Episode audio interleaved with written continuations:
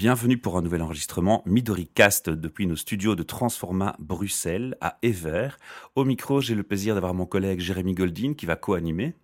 Bonjour à tous.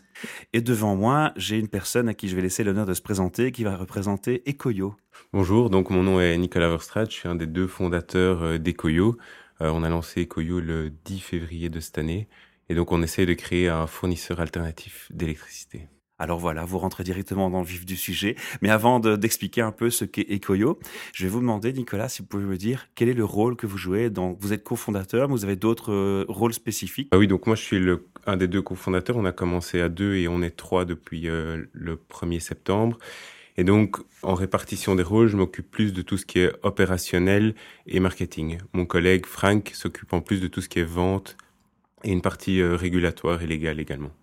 Voilà, c'était important que chacun euh, définisse euh, ses fonctions dans, le projet. Merci de l'avoir fait.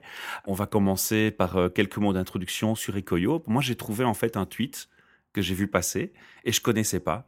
Et donc, je me suis intéressé, je suis allé voir le site web, mais j'avais encore parfois un peu de mal à comprendre. Je me suis dit, c'est bien si on vulgarise et qu'on explique tout ça aux auditeurs.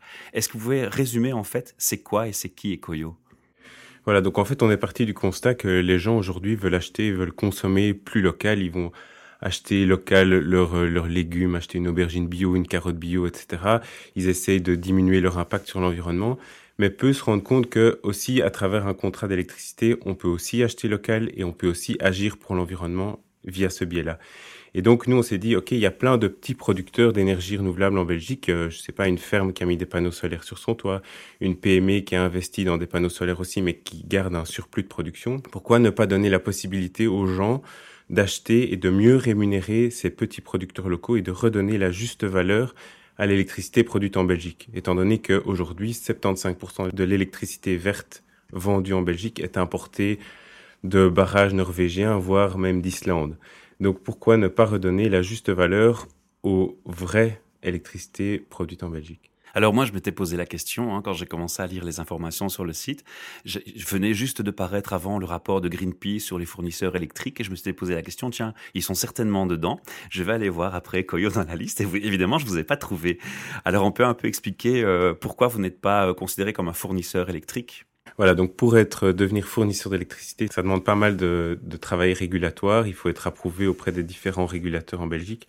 Comme on est en Belgique, il y a quatre régulateurs, trois régulateurs régionaux et un régulateur fédéral. Et euh, nous, on, part d'une méthodologie plus start-up, donc on veut tester d'abord notre produit avant pour être sûr qu'il a un, réel intérêt sur le marché avant de commencer à le vendre et de s'en mêler les pinceaux dans, ces procédures régulatoires. Donc aujourd'hui, on, ne fournit pas encore de l'électricité, on le fera à partir du 1er décembre et dans un premier temps, on le fera en utilisant la licence d'un autre fournisseur. C'est la raison pour laquelle on ne se trouve pas dans la liste des fournisseurs. L'idée étant de pouvoir voir est-ce qu'il y a un intérêt pour notre produit, est-ce qu'il y a des gens qui sont prêts à acheter Ecoyo ou est-ce que c'est juste euh, l'idée de deux hurluberlus Ça, c'est la première chose. Et de prendre ce temps, six mois, pour pouvoir après faire tout ce travail régulatoire et pouvoir avoir notre propre licence moi, je m'étais aussi posé la deuxième question. Je vous, explique comment j'ai raisonné, hein, parce que c'est un peu comme ça que l'auditeur ou le visiteur sur votre site va aussi fonctionner. Donc d'abord, il se dit, bah, tiens, moi j'ai vu une, information, je la compare. Euh, la deuxième chose que j'ai eu comme euh, réflexe, c'est de me dire, tiens, est-ce que moi j'ai, dans la région où j'habite, une capacité de, de travailler avec vous, en gros? Alors, quel territoire de la Belgique est couvert? Comment ça fonctionne? Parce que j'imagine que des producteurs locaux, malheureusement, il n'y en a peut-être pas encore assez ni partout. Ou est-ce que je me trompe? euh, donc oui et non. Nous, on veut couvrir les trois régions, donc euh, puisque l'électricité est une compétence régionale en partie, donc on veut être présent en Flandre, en Wallonie et à Bruxelles. À Bruxelles où il y a moins de producteurs verts et moins de producteurs à cause des règles régulatoires euh, en vigueur. Euh, donc on veut être présent sur les trois régions. Maintenant, on utilise toujours le réseau électrique existant. Donc toute personne qui a, donc c'est-à-dire la majorité des gens qui sont connectés au réseau peuvent acheter de l'électricité via Ecoyo. Évidemment, ça a plus de sens si on achète l'électricité d'un producteur qu'on voit où on situe qu'il est près de chez nous. Donc aujourd'hui, on a à peu près une soixantaine de producteurs, de petits producteurs en Belgique. Certains à Bruxelles et principalement en Flandre parce que c'est plus développé aujourd'hui sur le côté néerlandophone. On travaille activement à trouver des, des fournisseurs aussi côté euh, wallon, mais euh, ce n'est pas encore le cas. Moi, j'avais une question par rapport à cette production euh, d'énergie électrique. c'est quelque chose qu'on entend en fait souvent, c'est ce fameux problème du grid. donc c'est-à-dire du, du, système du réseau électrique. Comme quoi, c'est pas vraiment réaliste que on devienne chacun des producteurs d'électricité parce que en fait, on ne saurait pas réguler la charge électrique sur base du système existant voilà, quelles, quelles, seront en fait vos réflexions par rapport à ça et comment est-ce que vous, vous positionnez par rapport à ça? Aujourd'hui, c'est vrai qu'on part d'un réseau euh, très centralisé où il y a des moyens de production qui sont à des points uniques, qui injectent dans le réseau et, les autres points sont plus des points de consommation. Ça, c'est l'historique avec les, les, grosses centrales et on va vers un monde plus décentralisé où les gens produisent. C'est vrai qu'aujourd'hui, les gens produisent beaucoup la journée avec les panneaux solaires qu'ils ont mis sur leur toit, mais ils rentrent chez eux le soir et donc ils ne consomment pas en même temps. Étant donné que c'est un compteur qui tourne à l'envers, le réseau doit faire la batterie de, de, des gens qui ont des panneaux solaires. À mon avis, ça ne va pas durer à terme, mais on va arriver à un système où on va inciter les gens à consommer plus au moment où ils produisent. Et c'est la raison pour laquelle on voit le développement des batteries euh, Tesla Powerwall et autres euh, dont on entend pas mal parler, qui aujourd'hui est telle que la régulation en Belgique, ça n'a pas de sens d'investir là-dedans, en tout cas pas en Wallonie ou à Bruxelles, peut-être en Flandre. Donc nous, on aimerait bien être prêts justement pour le jour où les gens pourront optimiser la production au niveau local. Donc je m'explique, votre voisin a des panneaux solaires, il est parti en vacances, il injecte pas mal d'électricité, ben, que vous ayez un incitant à acheter l'électricité directement de votre voisin. C'est pas possible aujourd'hui, c'est notre vision à long terme. Mais donc aujourd'hui, on se calque sur la régulation telle qu'elle est. Alors, je ne sais pas si c'est une question embarrassante pour vous, c'est vous qui allez me répondre. Le budget, ça devient vraiment un, nœud problématique pour de plus en plus de ménages. Et c'est vrai que tous les fournisseurs électriques se retrouvent non seulement sur les codes d'évaluation de Greenpeace, mais se retrouvent aussi sur les codes d'évaluation des, des concurrents et qu'on regarde un peu les prix de chacun. Est-ce qu'il est possible de fonctionner avec de tels systèmes tout en gardant des prix qui soient abordable suffisamment. Alors je peux comprendre que certains vont mettre plus d'argent volontairement parce qu'ils peuvent se le permettre pour la cause, mais c'est peut-être pas la possibilité de tout le monde. Et pourtant, c'est quand même un sujet qui est important aux yeux de tous, l'environnement. C'est vrai, et l'électricité reste un gros poste, mais c'est peut-être important de rappeler quels sont les points principaux dans une facture d'électricité. Donc dans la facture électrique, il y a trois parties qui se répartissent à peu près de manière équivalente. Donc il y a un tiers qui correspond aux frais de réseau donc ils sont les mêmes, peu importe le distributeur que vous choisissez, le fournisseur que vous choisissez, c'est pour payer Sibelga à Bruxelles, Ores en Wallonie principalement et Indis en Flandre. Ça, ça correspond à peu près à un tiers, voire un peu plus de la facture, c'est inflexible. La deuxième partie, c'est les taxes. Voilà, c'est fixé par l'État, elles existent aussi et elles sont inflexibles également. Et donc il reste la troisième partie qui est l'énergie, qui est la vraie partie du fournisseur il y avait le transport aussi, parce que moi sur ma facture j'ai le transport et parfois je suis choqué de voir que le transport coûte presque plus cher que l'électricité. c'est le gestionnaire de réseau, donc euh, Sibelga, etc. Ça c'est ce qu'on appelle, c'est la partie transport. Donc en effet c'est ce qui fait la, la, plus grosse partie et que tout le monde doit payer, peu importe le fournisseur qu'on choisit. On se comprend bien. Voilà.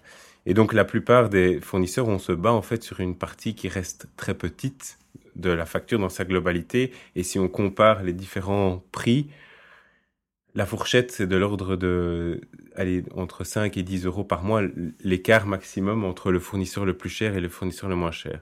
Donc oui, nous, on est plutôt dans la fourchette supérieure sans être le plus cher. Pourquoi? Parce qu'on veut rémunérer mieux le petit producteur et donc nous, on ne prend en fait aucune marge sur la partie énergie de notre facture. On ne se rémunère que sur la partie abonnement fixe. On veut justement inciter nos clients à consommer moins et on ne veut pas être rémunéré plus s'ils consomment plus. Donc, nous, on a vraiment un intérêt à ce que nos clients consomment le moins parce qu'alors, on pourra avoir le plus de clients possible par installation. Et donc, c'est ça qui est reflété dans notre méthodologie de pricing. Donc, je vous répondrai, oui, on est peut-être plus cher en euros par kilowattheure, donc par quantité d'électricité produite. Mais comme on va vous donner plein de trucs pour consommer moins, d'ailleurs, par exemple, vous, vous faisiez référence à Twitter, on poste tous les jours une astuce pour consommer moins. Au final, vous allez peut-être payer moins en venant chez nous. Donc voilà. D'accord, ça c'est une très belle réponse. Et je dirais que moi, à mon niveau, je suis assez convaincu, hein, parce que souvent, quand j'ai ce genre de commentaires, c'est des échanges, qui se font parfois sur Facebook. J'ai toujours, oui, mais bon, à combien tu estimes le prix du futur de tes enfants pour préserver la planète? Et je crois que c'est une bonne réponse aussi. Généralement, dans l'histoire, toute innovation qui a débuté a souvent été supportée en fait par la masse économique euh, la, plus forte. Et je crois que ici, c'est la, même chose. Je crois que tout le monde prend conscience qu'on doit euh, aller vers un changement.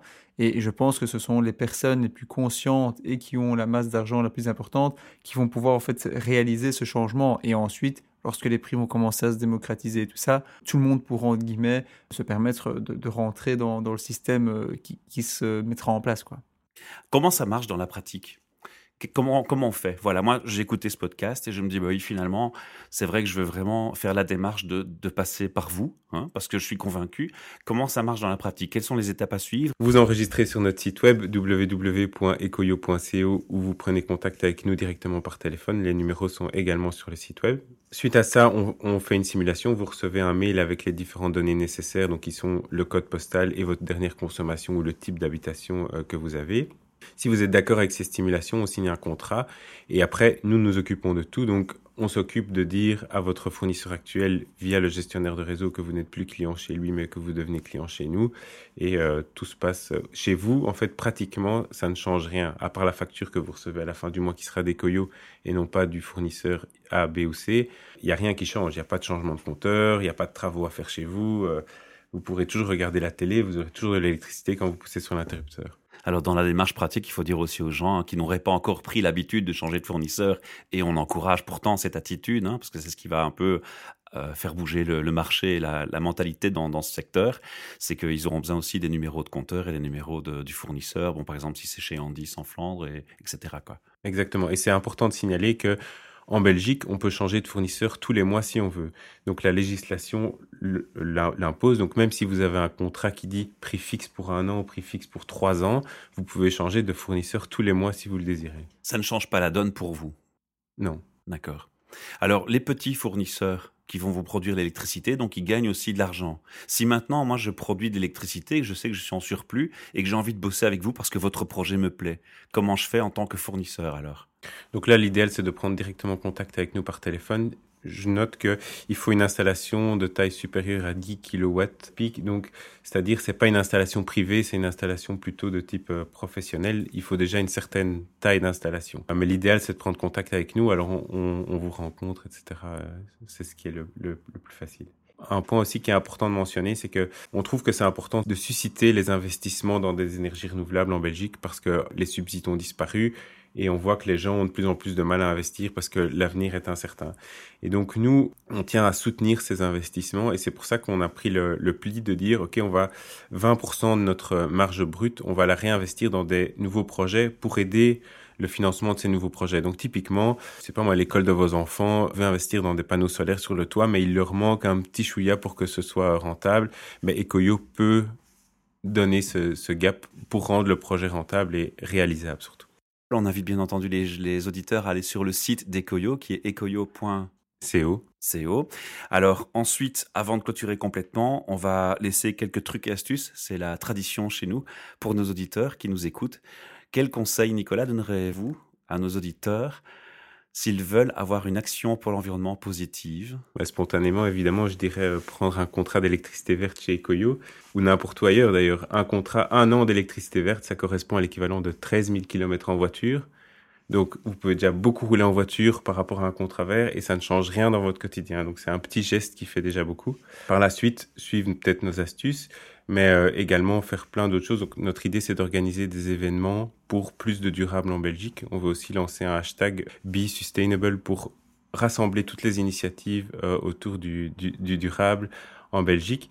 Et donc, suivez ce type de, de hashtag ou venez à des conférences. Parfait, mille merci. Si vous aussi, vous êtes actif et euh, si vous agissez en faveur de l'environnement, la consommation responsable ou pour le durable, rejoignez-nous au micro, venez nous rejoindre et euh, partager euh, avec nous votre connaissance, euh, votre expertise et motiver les autres à, vous suivre aussi. Pour ce faire, il vous suffit d'aller sur notre site, sélectionner les dates d'enregistrement, regarder l'heure de passage qui est libre, envoyer un petit mail pour réserver et vous serez ici accueilli chez Transforma et Vert avec le sourire des animateurs et beaucoup de gentillesse. Merci Nicolas de nous avoir accordé votre temps, de vous être déplacé jusqu'à nous et j'espère qu'on vous reverra dans une prochaine émission pour un suivi ou d'autres updates. Ben, merci à vous. Au revoir.